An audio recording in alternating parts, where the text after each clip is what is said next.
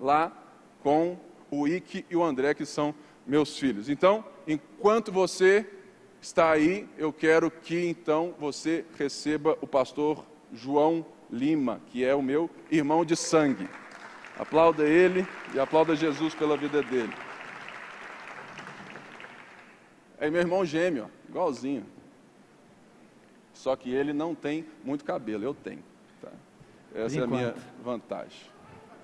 Que a graça de Deus seja sobre a sua vida, que você possa expor a palavra com unção e a unção quebre todo o julgo das pessoas, transforme o nosso caráter, transforme cada vez mais as nossas vidas à imagem de Jesus. Deus te abençoe, seja livre, porque estamos ansiosos em ouvir Deus pela sua vida. Deus te Amém. abençoe. Obrigado, Pipe. Bem, como vocês viram, né, mesmo sendo dois anos mais velho que ele, é como carro, né, gente? Carro, a gente tem aqueles carros que rodam na cidade e aqueles que rodam no interior, na estrada de chão, que ficam um pouquinho mais acabados. Vocês podem sentir a diferença na vida do irmão, né? Tem gente que Deus faz bonito e tem gente que Deus faz, né? Então, assim, mas Deus teve graça, ele é um cara abençoado, casou com uma mulher bonita. E, como ele falou, meu nome é João. Bem, converti, fui discipulado, casei aqui em Lagoinha com a Bela. E temos dois filhos e mais um chegando, né? O Joãozinho de cinco, a Maria de dois. E Deus tem dado essa graça para a gente aí de poder de pastorear, de poder caminhar no povo de Deus, e é muito bom, é uma bênção estar aqui na minha casa, né? E hoje nós vamos falar um pouquinho, e eu acho que é muito pertinente o que a gente vai falar, porque já parou pensar o que, que o amor requer de mim e de você? Se Jesus fosse falar o que, que ele gostaria de você ou de mim em relação ao amor, em relação a, ao exercício do amor, o que, que ele falaria? E se você fosse olhar os, a sua vida aos olhos do amor de Jesus e aos olhos do exemplo de Jesus, o que você faria e como você está, assim, como você se classificaria?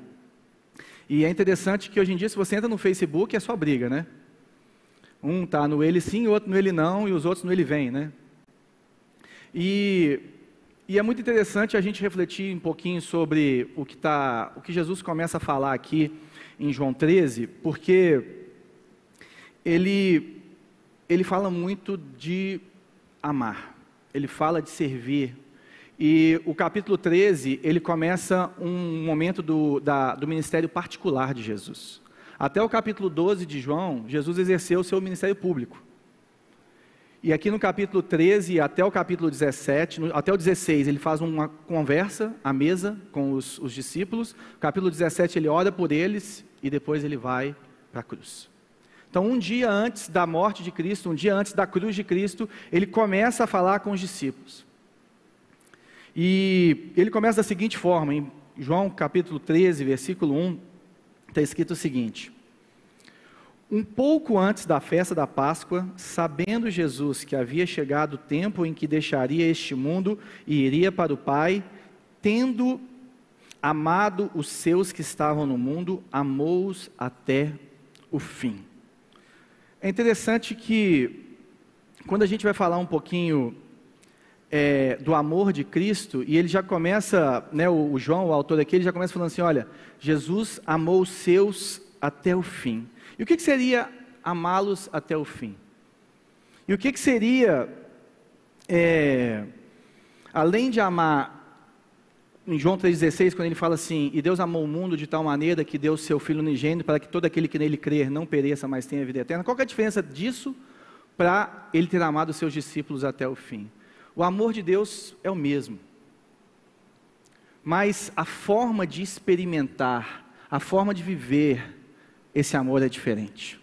Quando fala que amou eles até o fim, fala que ele os aperfeiçoou com o amor perfeito dele. Fala que ele amou eles na vida e na morte. Fala que ele amou-os é, no céu, quando ele desceu, quando ele encarnou por nós, na cruz, quando ele morreu, e na glória ele nos ama. E é interessante que só quando você caminha junto com Jesus, só quando você vive com Cristo, só quando você caminha diariamente com Cristo, que você vai conseguir entender, viver e experimentar a plenitude do amor dele. O amor de Deus pelo mundo pode ser o mesmo. Mas a experiência do amor de Deus, a vivência do amor de Cristo, como é do noivo com a noiva, como é de Cristo com a igreja, ele só pode ser experimentado nesse relacionamento. Então isso traz faz toda a diferença na nossa vida. E é interessante que quando a gente começa a olhar para esse texto e olhando para o ensinamento desse texto, para mim e para você, a respeito do servo fiel, a, respeito daquele servo que está com o Senhor, a respeito daquele servo que caminha com o Senhor, será que eu e você temos amado as pessoas até o fim? Você é ele sim e o outro é ele não, e você falou assim: a partir de agora ele não é mais meu irmão. Não é verdade? A pessoa aconteceu alguma coisa que, que você se decepcionou com ela e você simplesmente larga ela de lado. Eu simplesmente largo essa pessoa de lado. Será que o servo do Senhor também não deveria amar o próximo, amar o seu irmão até o fim? Eu creio que nós devemos começar refletindo nisso, porque nosso amor é egoísta, como o Pipo falou aqui na hora da ceia. O nosso amor é aquele amor que ama até certo ponto. E na sociedade que vivemos hoje, essa sociedade do prazer, a sociedade do que até o ponto que você me faz bem, eu estou com você, e se a gente discordar, e se você não me faz sentir bem, eu estou fora, eu acho que nós precisamos de olhar um pouquinho mais para João 13. E o texto continua falando assim: estava sendo servido o jantar e o diabo já havia induzido Judas Iscariotes, filho de Simão, a trair Jesus. É interessante que eu queria passar rapidamente por essa, esse versículo 2, porque às vezes a gente acha que tudo que acontece na nossa vida e todas as nossas decisões ruins são culpa do demônio, culpa do diabo. Vai falar assim: está vendo aqui, ó? O diabo induziu Judas e Judas foi trair ao Senhor. Mas eu queria te falar, meu irmão, que o diabo pode ter sussurrado no ouvido dele. O diabo pode ter enviado os dardos inflamados do maligno contra a vida dele. Iriam se cumprir as escrituras, mas a vontade do coração de Judas era a mesma vontade do coração de Satanás. Judas também escolheu negar a Cristo. Judas também teve a sua culpa, a sua condenação, a sua carnalidade. Então, da mesma forma que nós vamos ver hoje Jesus expondo aos discípulos, para aqueles que são deles, para aqueles que andaram com ele, usando os três anos de ministério dele, falando assim: olha, a partir de agora é com vocês, eu vou começar a passar o cajado para vocês, vocês têm que andar dessa forma.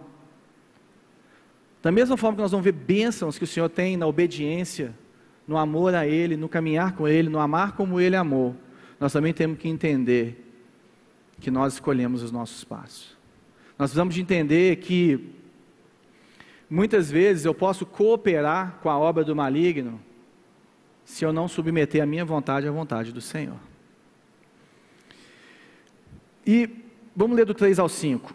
Jesus sabia que o Pai havia colocado todas as coisas debaixo do seu poder e que viera de Deus e estava voltando para Deus. Assim levantou-se da mesa, tirou a sua capa, colocou uma toalha em volta da cintura, depois disso, derramou água numa bacia e começou a lavar os pés dos seus discípulos, enxugando-os com a toalha que estava em sua cintura. Então Jesus começa a fazer um ato que deixou os discípulos escandalizados.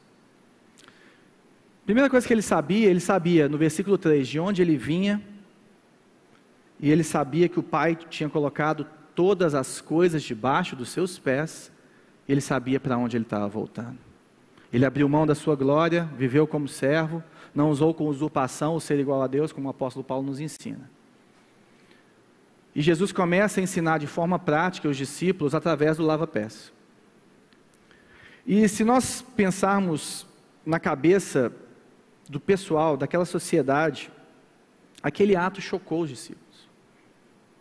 O ato de lavar os pés uns dos outros, ele era feito para amigos só em situações extremamente especiais.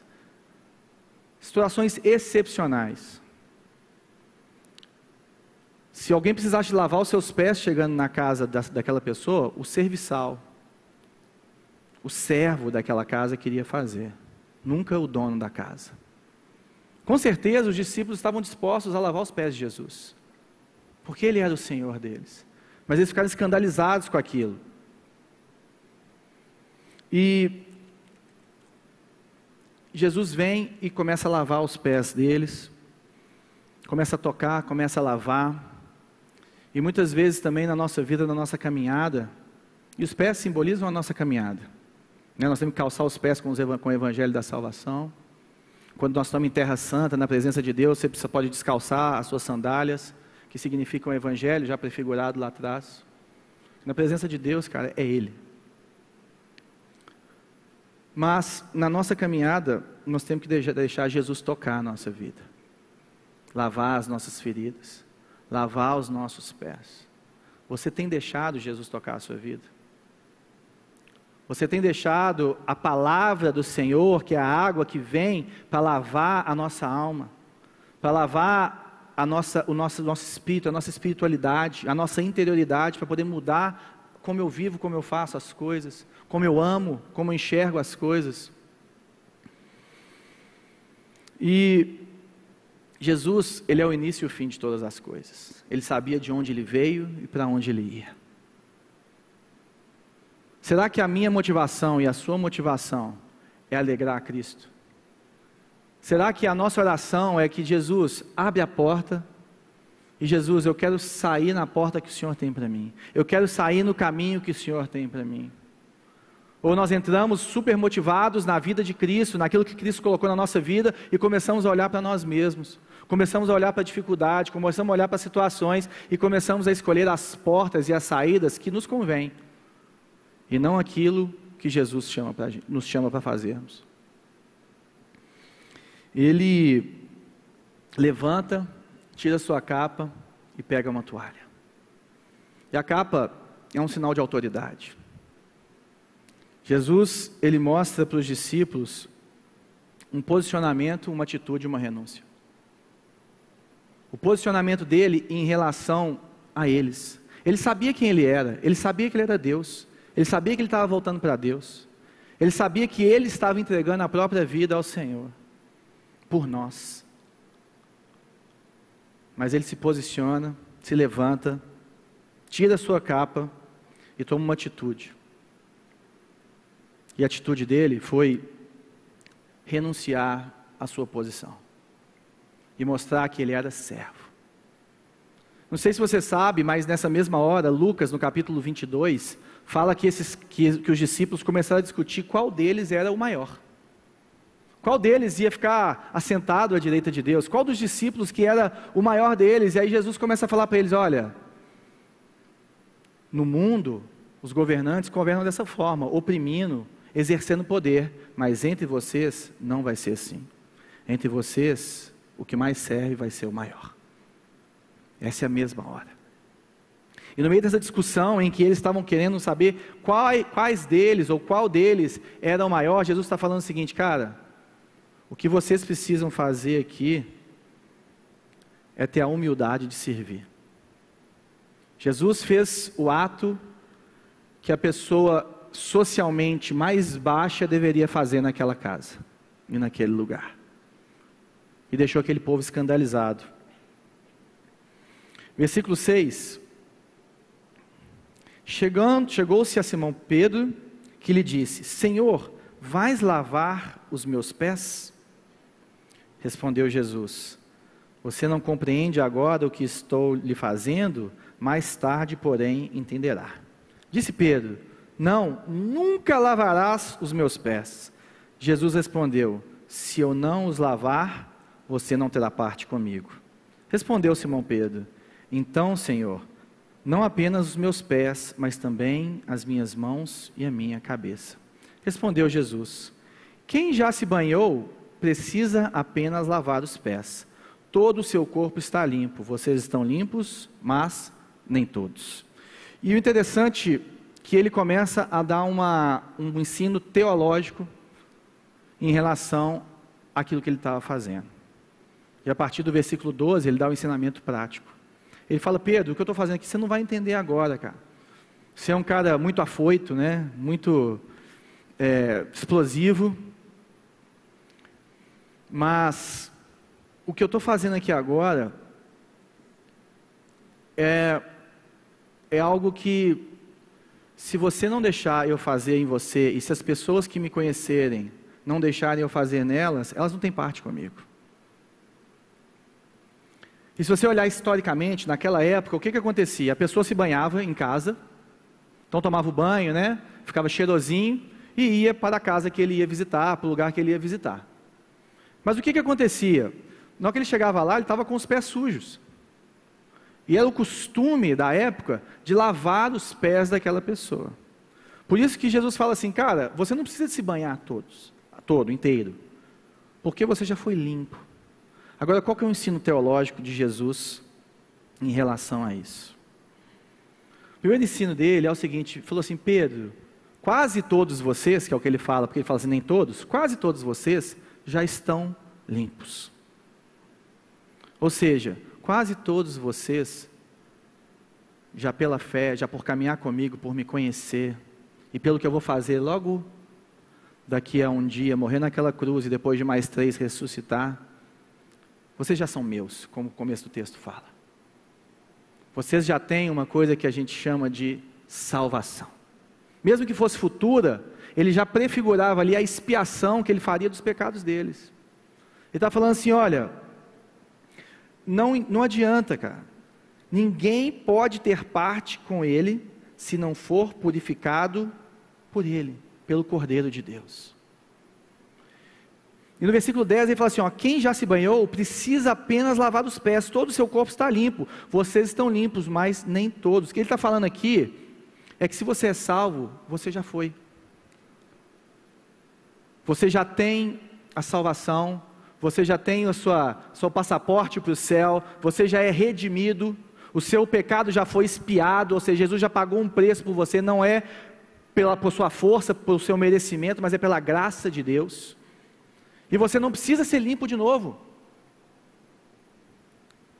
Mas ele fala assim: eu preciso continuar lavando os teus pés. E é interessante que o que ele está falando, e Paulo deixa isso bem claro para a gente, de três tipos de salvação, ou três formas da salvação, que é a passada, que é o que nós estamos falando aqui, de lavar o corpo, que é quando você é salvo, quando você nasce de novo. A presente, que é a nossa luta diária contra o pecado, que é o que Cristo está falando aqui também, quando ele fala assim, cara, você precisa diariamente ser santificado por mim, pela minha palavra, pelo meu espírito, através de um relacionamento comigo, Cristo, e com a igreja, que são as pessoas. Nós precisamos diariamente sermos agraciados com a presença do Senhor e nos esforçarmos para fazermos isso através de oração, através das disciplinas espirituais.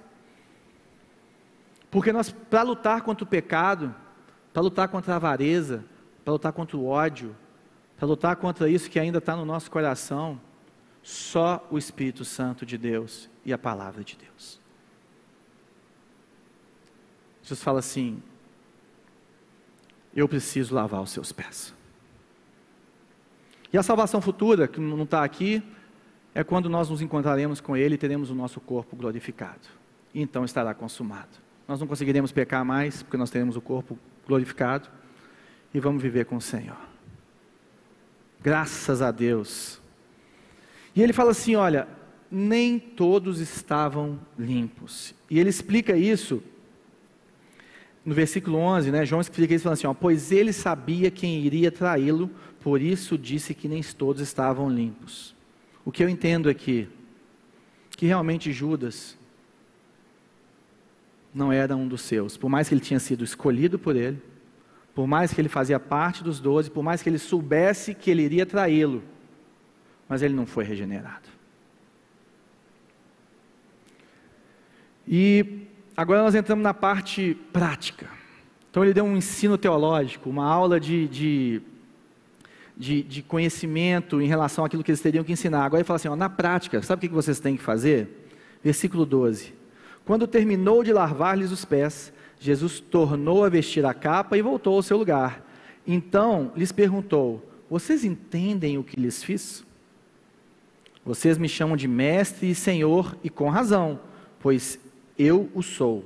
Pois bem, se eu, sendo senhor e mestre de vocês, lavei-lhes os pés, vocês também devem lavar os pés uns dos outros. Eu lhes dei o exemplo para que vocês façam como lhes fiz.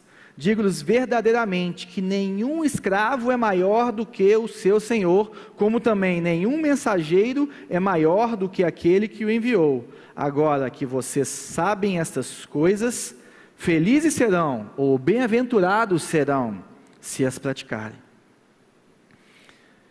Ele começa falando que nós temos que ter um exemplo e seguir o exemplo dele de humildade amorosa. Ele está falando que não importa a sua classe social, não importa o tamanho da sua conta bancária, não importa o poder que você tem, não importa a, a, o seu lugar e, e, e, o lugar onde o que você exerce, se você é o pastor da igreja, se você é o diácono, se você é um membro, não importa se você é o governador, o rei,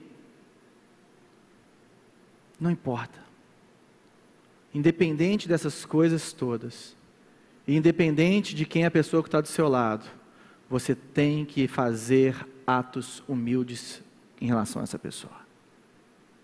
Jesus não está falando o seguinte: olha, é, faça coisas grandiosas, mostre o seu poder, mostre a sua autoridade. Não, ele começa fazendo o último bate-papo dele com os seus discípulos, falando o seguinte: sabe aquela coisa mais trivial e que você nunca faria pelo seu amigo por causa do seu orgulho, é isso que você tem que fazer pelo seu próximo. Quando ele fala assim, ó, lavem os pés uns dos outros, não necessariamente ele está falando que nós devemos fazer o lava-pés, por mais que não, não tenha problema.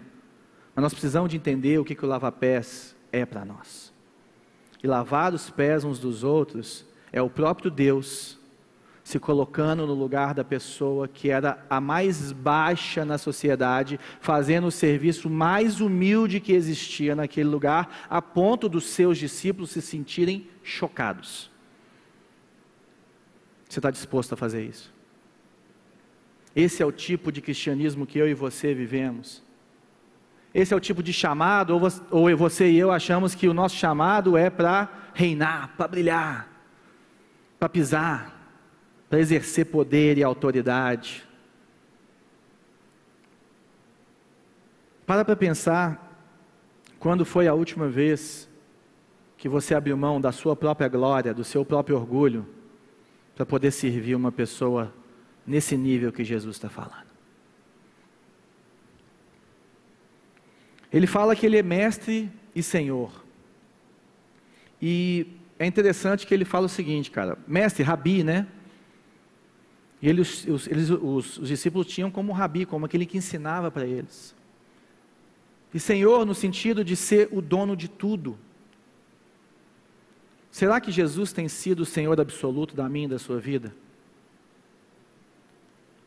A ponto de eu tirar minha capa, amarrar minha toalha no meu, na, no meu, na minha cintura e me ajoelhar para lavar os pés daqueles que estão à minha volta no sentido bem figurado de que eu estou falando. Para servir. A ponto de assustar aquela pessoa que está próximo de você e falar assim: cara, por que, que você está fazendo isso por mim?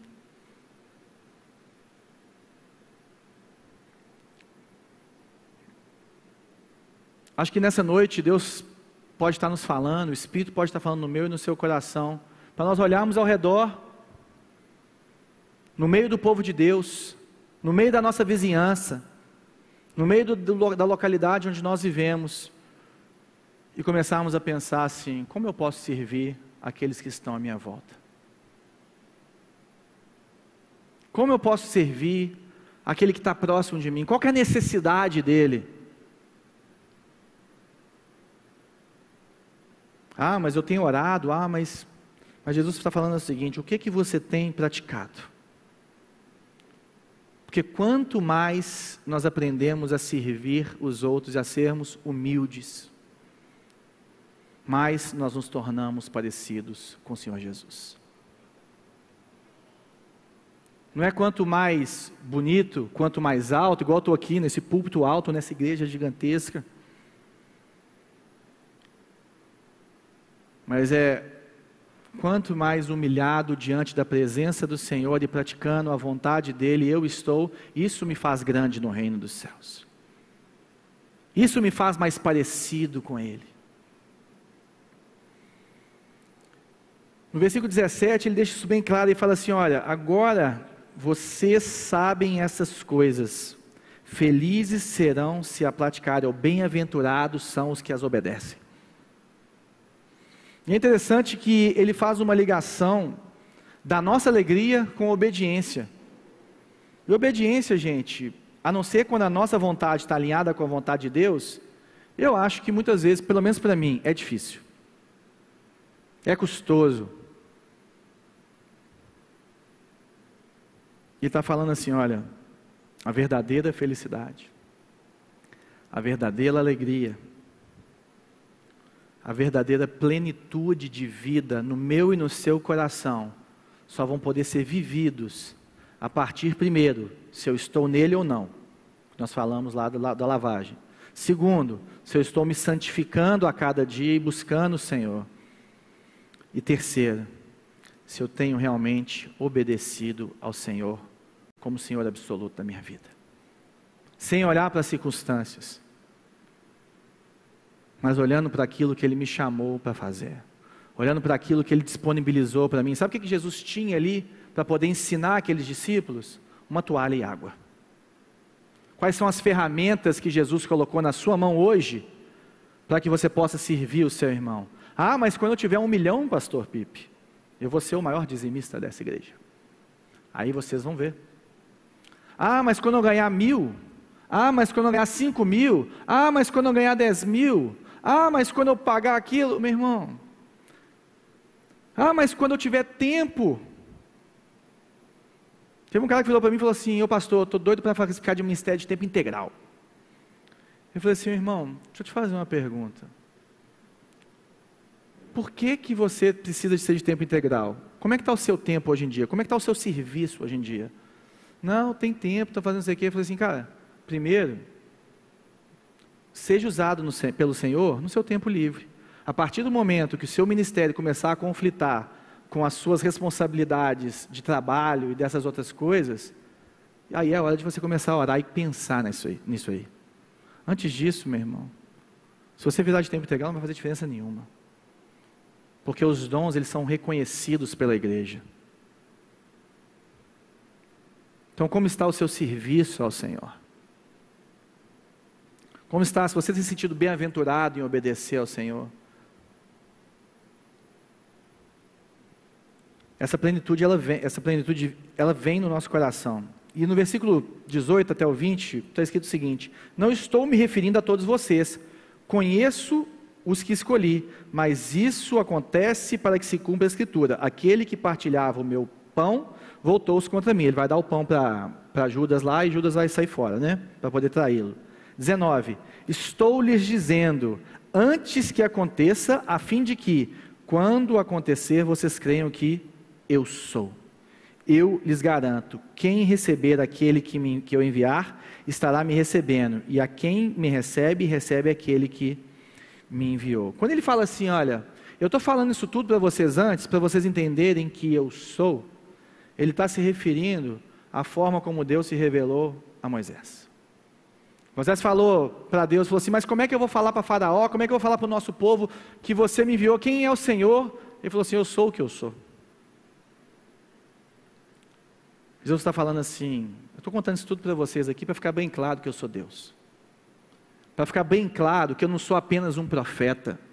Para ficar bem claro que eu não sou apenas um cara que espalhou amor para ficar bem claro que eu não sou mais, mais um que passou por esse mundo, mas eu sou o Filho de Deus encarnado que veio como o Cordeiro de Deus enviado ao mundo para morrer no meu e no seu lugar pelos nossos pecados, para nos libertar da maldição que estava sobre as nossas vidas, para nos libertar, como o pastor mesmo Pipo falou, da ira de Deus que está sobre nós, como o apóstolo Paulo fala, para nos dar vida e vida em abundância, para nos dar a vida dele, para nos dar plenitude de vida, para transformar a nossa forma de agir, a nossa forma de enxergar, a nossa forma de lidar com o dinheiro, a nossa forma de lidar com o poder, a nossa forma de lidar com a família, com tudo da nossa vida. Porque se Cristo for o Senhor absoluto da minha e da sua vida, isso tem que nos fazer mais humildes. E independente se você hoje é ele sim ou ele não, eu creio que o seu relacionamento com o seu irmão é muito maior do que isso. E se isso está afetando os seus relacionamentos, meu irmão, eu acho que você deveria se jogar aos pés do Senhor nessa noite e falar: Jesus, eu desviei. Jesus, meu coração está duro. Porque eu não estou sabendo amar o meu irmão, só porque ele discorda de mim. Ele não está negando a Cristo. Não é verdade? Se ele estivesse negando a Cristo, fala assim: olha, aí você fala assim, irmão, você não é mais irmão. Ou nunca foi, sei lá, depende de como é que você escolhe isso aí. Isso aí você fica com esse mistério. Mas ele só está pensando de uma forma diferente, enxergando as coisas de uma forma diferente. Isso pode muitas vezes nos, nos deixar loucos, malucos, dos dois lados. Mas não pode, de forma alguma, dividir a igreja. De forma alguma. Nós vamos chegar lá. E logo depois disso, no 21, fala assim: ó, depois de dizer isso, Jesus perturbou-se em espírito e declarou: Digo-lhes que certamente um de, um de vocês me trairá. Quando fala que ele se perturbou em espírito, fala que realmente é um termo muito forte, fala assim, ele sentiu um horror, ele sentiu uma ansiedade, ele sentiu uma agitação profunda para resolver, falou assim: está na hora, vamos resolver essa parada. E aí acontece tudo que, que aconteceu com Judas, você deve conhecer a história.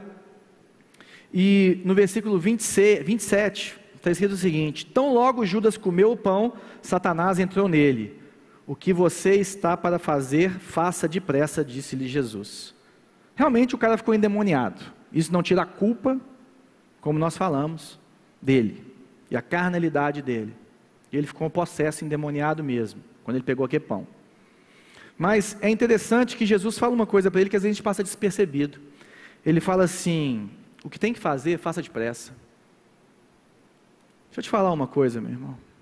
Até nesse momento que era trevas, porque aqui no versículo 30, no final, João fala assim, ó, quando Judas saiu, o finalzinho do versículo fala assim, e era noite. João, em 1 João, ele fala o seguinte: trevas e luz. E muitos entendem que quando ele, ele ressalta essa parte, e era noite, quando Judas sai para trair o nosso Senhor, ele está falando assim: olha, começa um momento de tribulação as trevas estavam agindo, as coisas estavam acontecendo. Mas mesmo com as coisas acontecendo, com as trevas agindo, era noite, era trevas, era aquele momento denso, complicado, escuro. Mesmo nesse momento, em vez de Jesus falar assim, nossa, e agora? Jesus falou assim, ó, vai lá e faz rápido. Sabe por quê? Porque ele falou assim: a minha vida ninguém tira, eu mesmo a dou. Jesus está no controle, Jesus estava no controle. E Jesus continua no controle da minha e da sua vida. Eu não sei o que você tem passado, eu não sei se está sendo noite na sua vida, eu não sei como as coisas estão acontecendo, mas eu sei de uma coisa: Jesus é Deus e Ele está no controle. E Ele cuida de mim e de você. E Ele nos chama para uma comunhão verdadeira com Ele. E se você nessa noite ainda não entregou a sua vida a Ele, corre para a presença dEle. Se entregue a Jesus. Comece lá do começo, sendo lavado da cabeça aos pés. Porque Jesus pode mudar a sua vida e vai mudar a sua vida. Porque quem vive com Jesus vive melhor. Eu não estou falando que vive com mais bens, eu estou falando que tem paz, que tem plenitude. Quem vive com Jesus vive melhor e melhora a vida daqueles que estão ao seu lado, se ele for humilde. E caminhando para o final, Judas sai, e no versículo 34 e 35 é onde eu queria terminar nessa noite. Jesus fala o seguinte: Um novo mandamento lhes dou: amem-se uns aos outros como eu os amei. Vocês devem amar-se uns aos outros. Com isso, todos saberão que vocês são meus discípulos, se vocês se amarem uns aos outros. E eu vou ler de novo.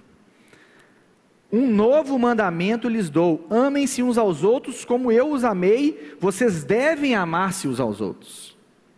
Com isso, todos saberão que vocês são os meus discípulos, se vocês se amarem uns aos outros. É engraçado que Jesus fala assim: Eu vou te dar um novo mandamento. Mas se você for olhar na lei, se você for olhar na, na, na escrita, não tinha nada de novo. Deuteronômio, no capítulo 6, versículo 5, está escrito o seguinte: Ame o Senhor, o seu Deus, de todo o coração, de toda a sua alma, de todas as suas forças. Levíticos 19, versículo 18.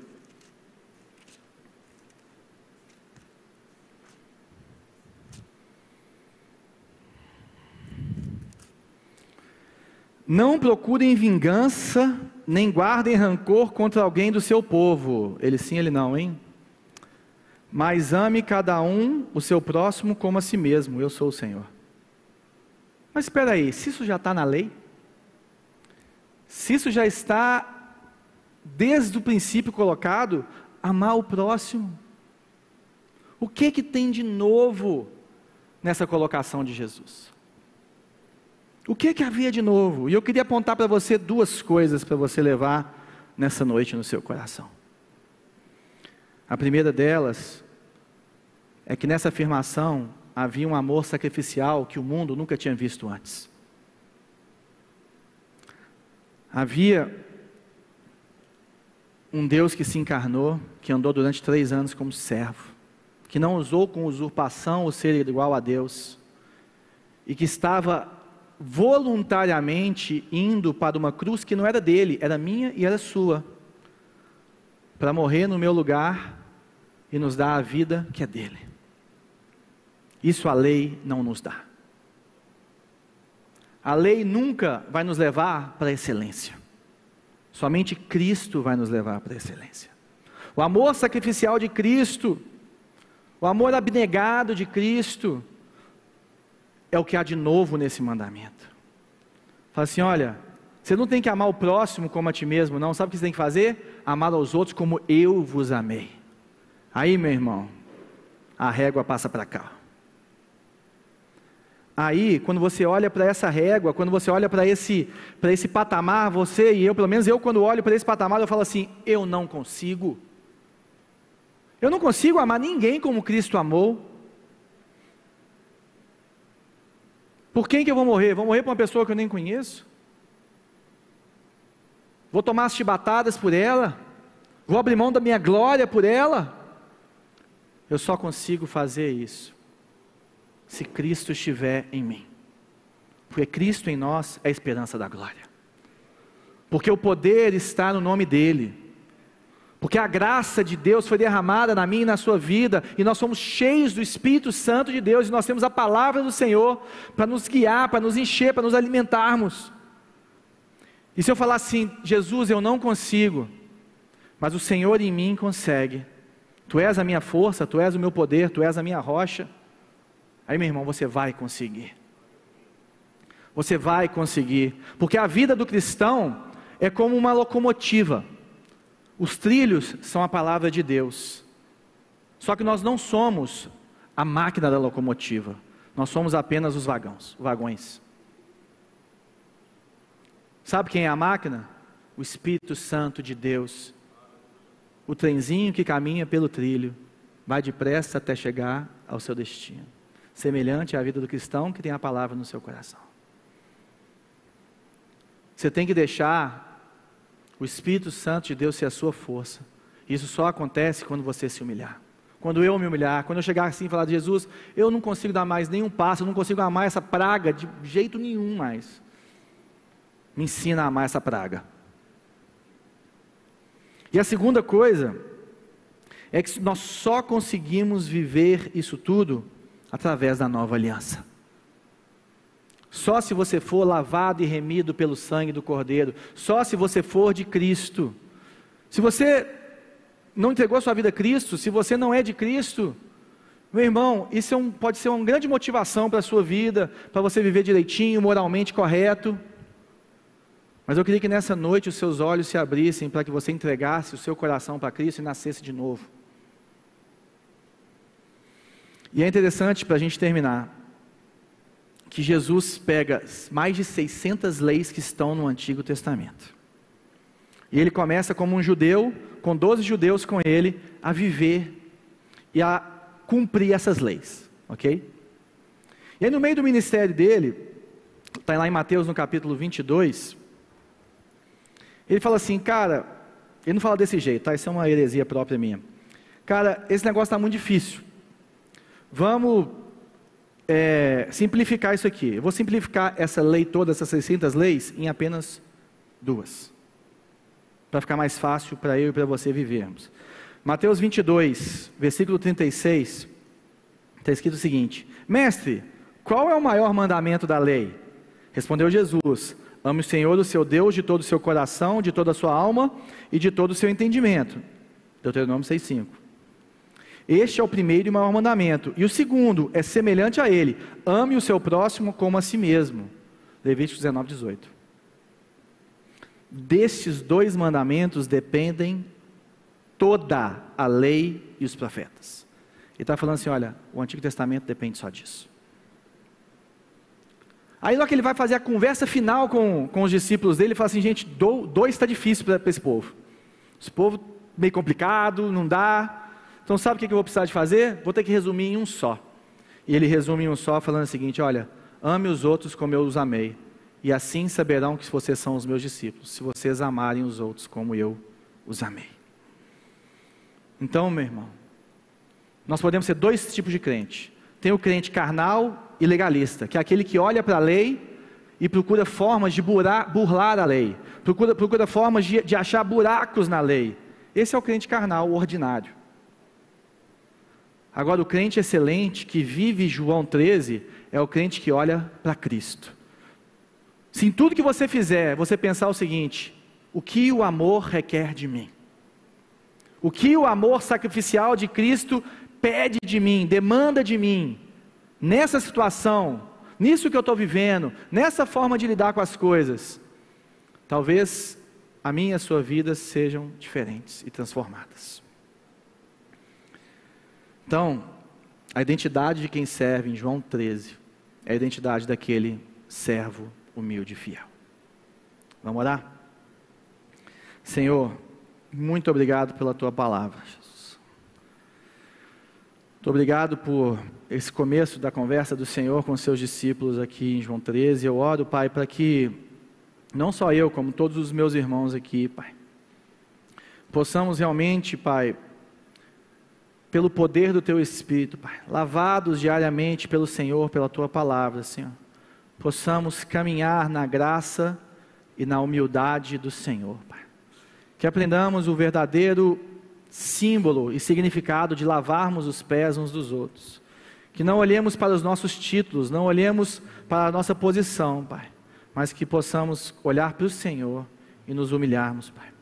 E fazermos o trivial porque o Senhor falou aqui e vai reforçar isso em João no capítulo 17, que o mundo vai ver, vai ver o Senhor quando a tua igreja estiver unida. Quando a tua igreja viver o amor sacrificial. Quando a tua igreja for um, como o Pai, o Filho e o Espírito são um. Dá-nos essa graça, Pai, em nome de Jesus. Amém.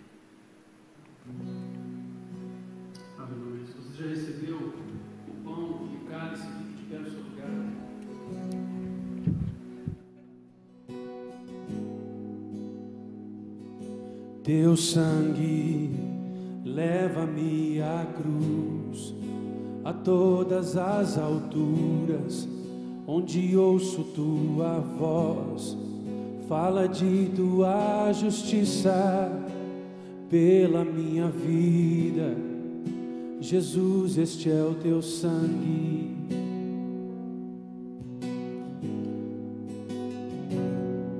Tua cruz mostra a tua graça, fala do amor do Pai que prepara para nós um caminho para Ele, onde posso me achegar somente pelo sangue.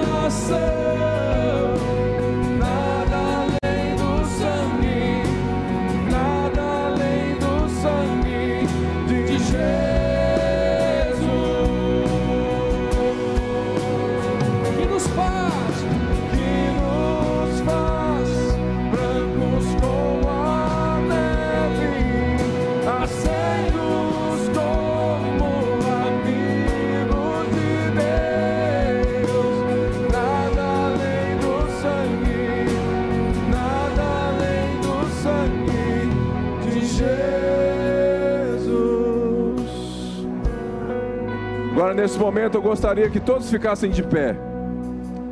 Todos ficassem de pé. Neste momento eu quero dizer a todos aqueles que estão aqui nessa noite entenderam essa mensagem. Você entendeu o Evangelho de Jesus Cristo, a graça dele por você, o amor dele por você. E você que está aqui e que você ainda não não disse e não confessou Jesus como Senhor e Salvador da sua vida, você não é um cristão. Mas hoje você está convencido do seu amor e que você precisa da sua graça. Ou talvez você está aqui nessa noite e a sua vida, mesmo você se dizendo crente, a sua vida mais se parece com a vida de uma pessoa que nunca ouviu falar de Jesus. Eu queria orar por você nessa noite, mas de uma forma bem corajosa, confessando de fato perante os homens e perante o Senhor principalmente. Se existe alguém aqui neste lugar que quer dizer: Jesus, eu te aceito como Senhor e Salvador da minha vida, ou eu estou voltando para os teus caminhos, eu quero que você levante bem alto a sua mão, que eu quero orar por você. Existe alguém aqui que quer dizer: Jesus, eu te quero na minha vida? Levante bem alto a sua mão. Glória a Deus, nós temos uma mão ali, aqui nesse lugar. Glória a Deus. Você que volta aos caminhos. E eu quero então, a todos aqueles que hoje estão aqui e levantam as suas mãos, eu peço que você venha aqui na minha frente que eu quero orar por você. Vem cá, querido, vem cá você, vem cá você, em nome de Jesus. Nós vamos abençoar essas pessoas. Enquanto você tem aí o pão e o vinho. Glória a Deus, ajuda ela a vir para cá.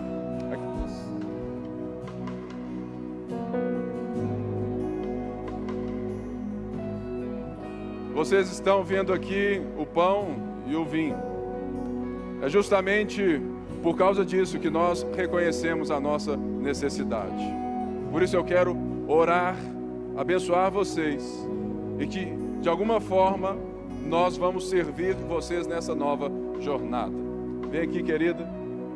Senhor Deus, nós abençoamos essas vidas. Quebramos todo intento das trevas, todo o poder do maligno sobre eles. E pedimos, Pai, que o Espírito Santo opere agora na vida deles, trazendo paz, trazendo a tua luz, tirando todas as escamas dos seus olhos, para que eles possam, Senhor, enxergar a Ti e fazerem parte do Teu povo e que a gente possa também abrigá-los, ensiná-los, para que eles possam confessar publicamente todos os dias o Seu nome, que o Senhor é Senhor e Salvador da vida deles. Em nome de Jesus nós oramos e toda a igreja diz amém e amém e amém. Glória a Deus, eu peço que vocês fiquem aqui.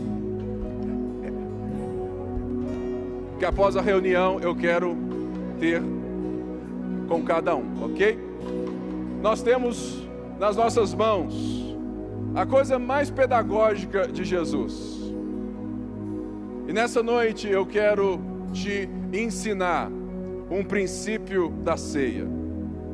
Em tempos de divisão, a ceia nos une, porque ela nos lembra o que é eternamente importante para nós. E eu quero que, de uma forma simples, você vai virar para a pessoa do seu lado Talvez é seu esposo, sua esposa, amigo, amiga, alguém. Talvez você nunca viu ela na vida e você vai perguntar: Nós estamos em paz?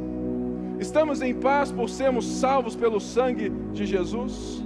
Talvez essa é a hora, você, marido e esposa, de verem a reconciliação amigo e amiga, estamos em paz, irmãos, irmãs, irmãos. Existe alguma coisa que nos barra de termos a comunhão, que isso possa ser resolvido no nosso coração aqui agora.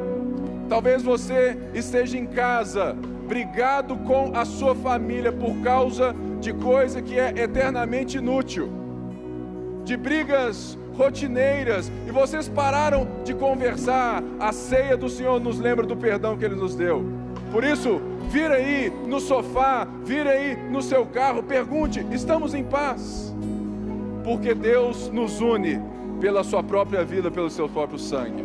Por isso eu quero te convidar a ceiar como comunidade de fé, porque Cristo nos deu a sua paz e nós estamos em paz por causa dele. Ceie em nome dele, como pão e bebo cálice.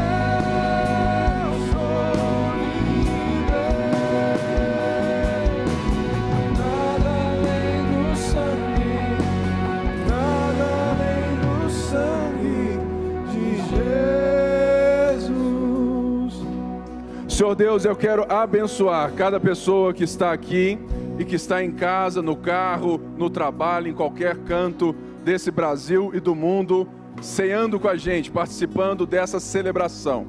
Que a graça do Senhor seja sobre cada um e que essa quarta-feira seja um renovar das tuas bênçãos e que o Senhor nos ensine que sermos mais crentes não é sermos super-homens, mas sermos mais humanos, mais humildes como o Senhor. Por isso, aplauda bem forte a Ele, vai na graça, vai na paz, todo o favor de Deus sobre a sua vida. E antes disso, assista um pouco daquilo que nós vamos ensinar na semana que vem. Deus te abençoe, Deus te abençoe em casa também. Jesus disse: Eu sou o caminho, a verdade e a vida. Ninguém chega ao Pai sem mim. Estou indo preparar caminho para vocês na casa de meu Pai. Não deixarei vocês órfãos. Meu Pai enviará o Consolador, o Espírito da Verdade.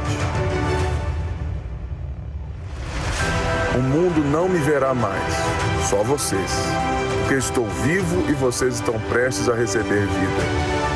Quando isso acontecer, vocês não terão dúvidas que estou em meu Pai, vocês estão em mim e eu em vocês. Guardem meus mandamentos, pois aquele que me ama é quem obedece. Digo isso agora, mas o Espírito Santo que virá esclarecerá tudo para vocês. Eu voltarei